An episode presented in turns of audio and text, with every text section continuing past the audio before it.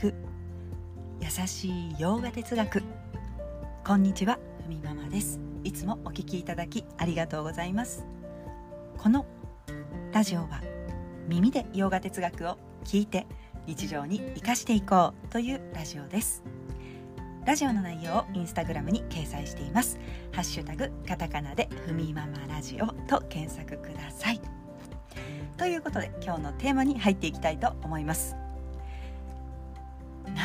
私たちはヨガ哲学を知りたいもっと学びたいと思うのかというテーマでお送りいたします。ちょっと長かったですね。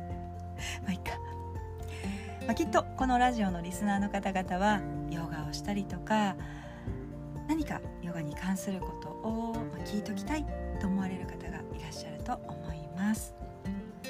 偶然ね聞いていただけてる方もいらっしゃった。らありがたいですね、うん。まあ、きっとヨガに通じる何かをお持ちの方々自分の大事な時間をヨガに費やすことができる。そういった方々がたくさんここにいらっしゃる。ということですがではなぜ私たちはヨガを知りたい。ヨガ哲学をもっと学びたいと思うのか。その答えは変わらない意識に気づくために学んでいる。自分の中にある意識に気づくために。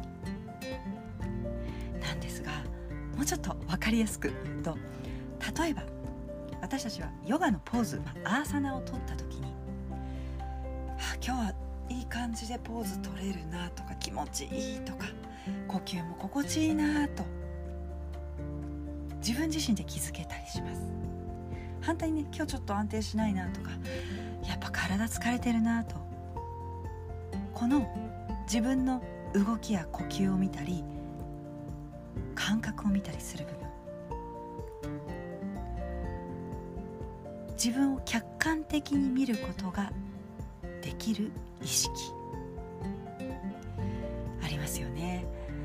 瞑想中とかも心の動きを見ることができます。なんかこう目を閉じているのに、まあ、目目を閉じているのにというか目を閉じても他のことを考える。瞑想終わったら買い物行こうとかね。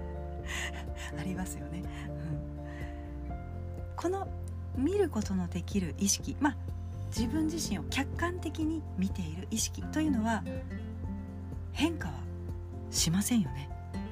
昨日の自分そして今日の自分を比べたりできます。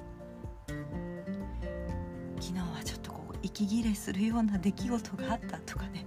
でも今朝は落ち着いている、まあ、こういった自分を見る意識のことです。これは変わりません。ヨガ哲学はその変わらない意識に気づくためにいるんだというのです。ヨガというのは何か本当の自分を見極めていくための方法論。ヨガが何を私たちにさせようとしてどこに導こうとしているのかということですがまあ私というのは変わりゆくものを見ている変わらない意識なんだというここを理解してもらうためなんですね。まあ、これを理解するメリットとしては本当の自分を知ることによって変わる現象の方に自分が引っ張られなくなりますよということなんです。変わる現象っていうのは心とか体。これ変化しますよね。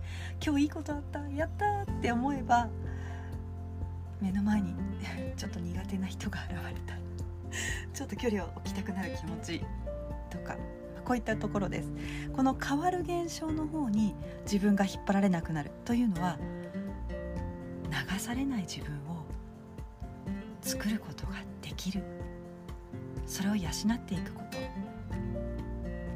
ここを育てていくことができるということですよね、まあ、変わる現象先ほども言いましたが体や感覚そして心や呼吸です。これは動い動きますよね。これが観察される対象だと。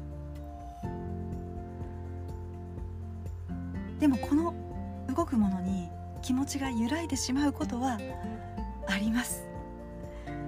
気持ちも揺らぐしそれに対して体が反応する。でもここにばかり気を取られて流されなくなる。ということです、まあ、流されてもふと気づくとそして戻ってくることができる。ヨガ哲学では自分の内にある意識この変化を、まあ、見てる存在ですよね。変化を見る変わらない意識これをプルシャとかパラプラクルティと言います。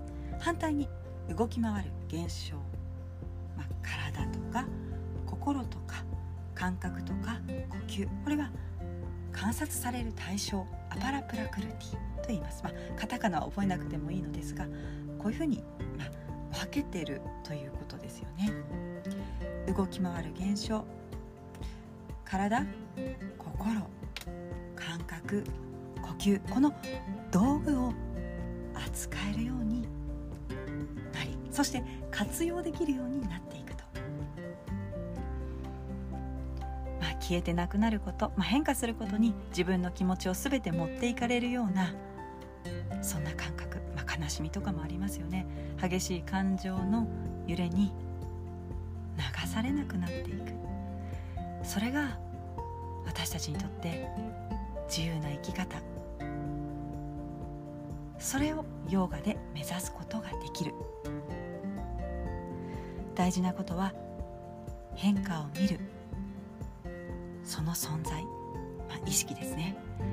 パラプラクルティ、まあ、プルシャここを理解することなんだというふうにバガバットギーターは伝えています。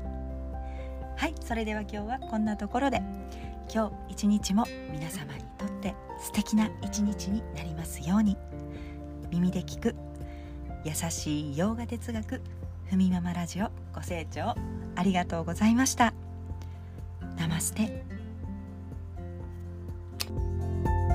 Música